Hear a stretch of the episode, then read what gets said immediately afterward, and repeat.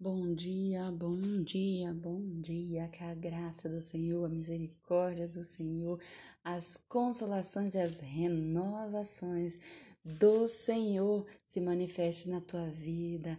Olha, Deus, Ele te ama profundamente. Deus Pai, Deus Filho, Deus Espírito Santo, coloca a tua mão no teu coração neste momento. Fala, Deus, muito obrigada. Muito obrigada por esta manhã extraordinária. Obrigada pela noite de descanso. Obrigada pelo teu cuidado com a minha vida. Obrigada, Pai, pela minha saúde. Obrigada, Deus, pelo meu lar. Obrigada pela minha família.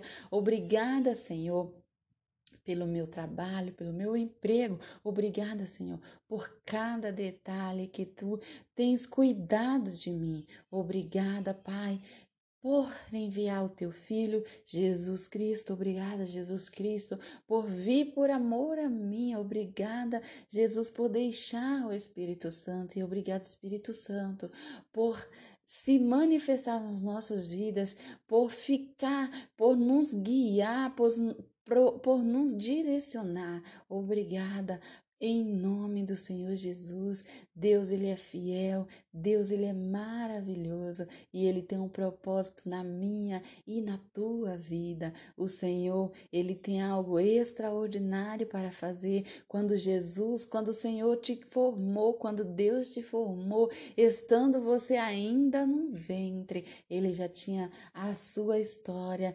detalhada. Deus, ele tem cuidado de você nos mínimos detalhes males, e mesmo que pensas, e mesmo que pensas que estás mortos, e mesmo que pensa que para você não tem solução, a morte é o recomeço.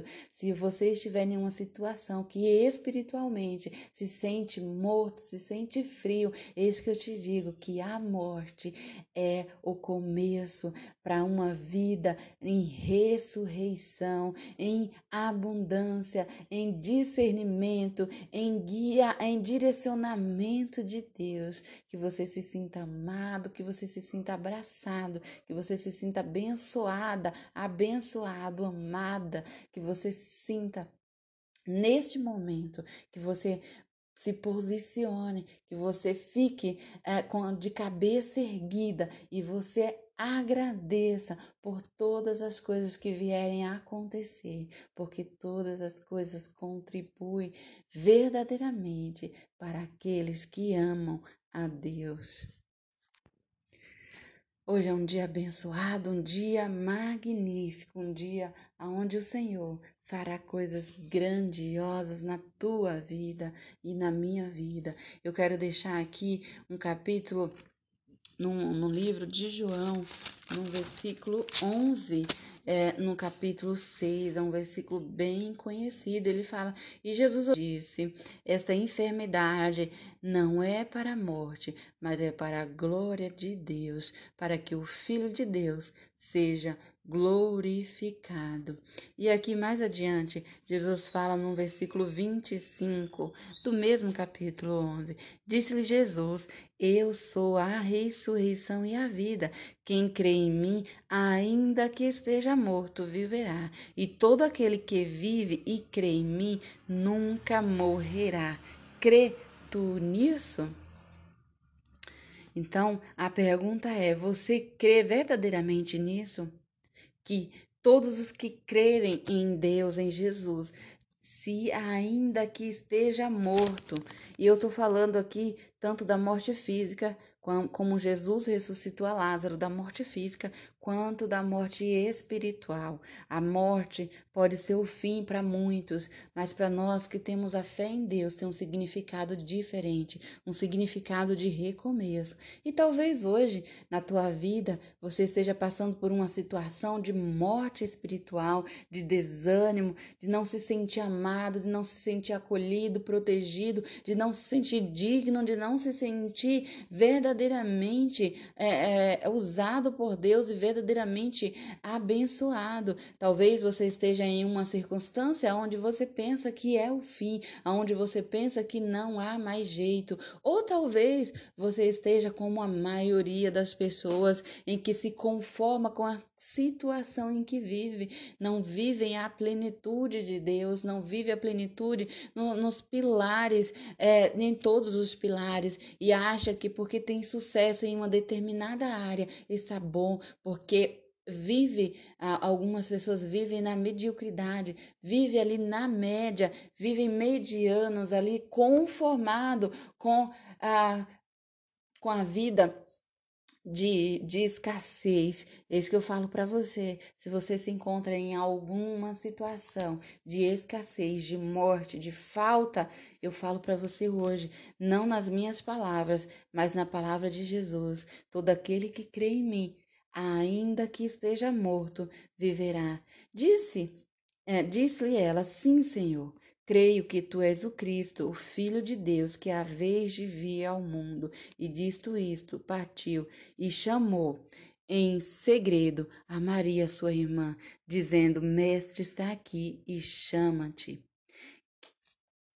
Quando o Senhor deu essa palavra, quando o Senhor falou esta palavra a Marta, Marta ela entendeu e ela creu em Jesus. E ela foi chamar sua irmã. Talvez no coração de Marta ali passava é, é, tantos pensamentos ruins que como aquele, não só ela, mas como aqueles judeus que estavam ali, é, chegaram a, a, a, acusarem a Jesus, falando: Nossa, por que, que esse não veio antes? É, Marta e Maria falam: Senhor, se você estivesse aqui, meu irmão não teria morrido. Alguns judeus ali falaram também: é, se esse daí, se esse que se diz o Cristo, ele, ele é, curou, ele fez o cego enxergar, por que, que ele não salvou da morte né, o amigo que Jesus tanto amava?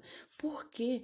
Porque naquela enfermidade, assim quando eu comecei ali, era uma enfermidade, não era para a morte, mas era para a glória de Deus, para a glória do Filho, para ser glorificado. Será que o problema que você está passando hoje, será que a situação que você está passando hoje não é para a glória de Deus? Será que você, entendendo essa palavra, não vai trazer mais um e mais um e mais um e com teu testemunho você vai ah, verdadeiramente resgatar aquelas pessoas que estão oprimidas, que estão desanimadas, que estão de, eh, em frustrações, que estão em depressão? Será que você não é a boca de Deus? Será que você hoje não pode verdadeiramente ter um encontro com Jesus e não só saciar sua sede, não só chegar luz na tua casa, não só ser aberto os teus olhos, mas que você seja essa pessoa que vai ao encontro de outras e vai chamar também para a luz e vai chamar também para despertar da morte espiritual e viver uma vida em Deus, uma vida extraordinária em abundância. E aqui no versículo 37, e alguns deles disseram: Não podia ele que abriu os olhos ao cego fazer também com que este não morresse? Olha a incredulidade desse povo, ele entendia que a morte era o fim. E Jesus, com esse com essa é, passagem, Jesus nos afirma que a morte não é o fim para aqueles que amam a Deus. A morte física é o começo, mas a nossa vida precisa estar nas mãos de Deus. Mas mesmo a morte espiritual, ela é o começo. Então, se você morreu espiritualmente, Jesus está falando hoje que a morte é o recomeço, é uma oportunidade de você recomeçar, dando os primeiros passos. Jesus depois, movendo-se outra vez, muito em si, foi ao sepulcro e era uma caverna e tinha uma pedra posta sobre ela. Qual é a pedra que está posta hoje sobre a tua ferida? Qual é a pedra que está posta hoje sobre a tua dor, sobre os teus pecados, sobre as coisas que você quer esconder e que essas coisas têm te afastado de Deus? Que essas coisas tem, o inimigo tem usado é, para te confrontar, para te acusar, para você não se sentir digno, digna de Deus, para que você não se sinta amado e amada do Senhor. Qual é a pedra que você tem que tirar para fora? Qual é a pedra? Eu te pergunto hoje. Disse-lhe Jesus: Tirai a pedra. Marta, irmão do defunto, disse-lhe: Senhor, já cheira mal, porque já é de quatro dias. Qual é a pedra, qual é o pecado, qual é a situação que cheira mal na tua vida, qual é a situação que você hoje é, é, acha impossível você ter alegria, você ter é, uma vida abundante, você ter uma vida espiritual verdadeiramente com Deus, porque talvez você já esteja pensando, não, isso é um escândalo, isso não é, essa, essa, aquela acusação, a, a, aquela situação não pode vir à tona. Eu tenho que tampar, eu tenho que pôr a pedra. Eu te digo, você tem que tirar, tem que pôr para fora, tem que confessar diante de Deus, tem que trazer clareza à tua vida espiritual, que você tire a pedra, assim como tirar a pedra de Lázaro do túmulo, do túmulo de Lázaro naquele dia. Aqui no 43 diz assim: Tendo dito isto, clamou com coragem com voz: Lázaro, venha para fora. E o defunto saiu, tendo as mãos e os pés ligados com faixa e o seu rosto envolto no laço. Disse-lhe Jesus: Desligai-o e deixai-o ir. Mesmo Jesus chamando o morto, ele saiu ali com faixas, porque ele estava de fato morto, e era um costume dos judeus enfaixá-lo. Não tinha naquela época como hoje, um, uma caixa para colocar o defunto. Mas mesmo assim, Jesus falou: desligai e deixai-o ir. Muitos dentre os judeus que tinham visto a Maria, que tinha visto o que Jesus fizeram, creram nele. Olha a possibilidade que você tem. Olha o que você tem nas tuas mãos hoje, de pessoas que te viram lá, que te viram em morte espiritual, que te viram talvez em uma situação que não era mais acreditado, que você não era mais acreditado. Talvez a tua família já não tenha expectativa, esperança na tua vida, talvez você mesma, mas você tem uma oportunidade hoje de começar a viver o extraordinário, de tirar a pedra, de sair para fora, de entregar a tua vida ao Senhor e, e entregar verdadeiramente ao ponto da glória de Deus ser manifestada através da tua vida. E muitos falarão de ti. Aquelas pessoas que te acusavam vão olhar para ti e falar: Nossa, aquela pessoa, nossa, como que, de, como que pode aquela pessoa mudar de tal forma? Você foi chamado, você foi chamada para ser luz, para ser boca de Deus, para ser abençoado, para ser abundante, para ser é viver em plenitude, para ter prosperidade, para ter paz, para ter saúde para ter comunhão com teus parentes, para ter comunhão com teu filho, com teu esposo, com tua esposa, para ter relacionamentos verdadeiros socialmente, para ter Destaque aonde você for.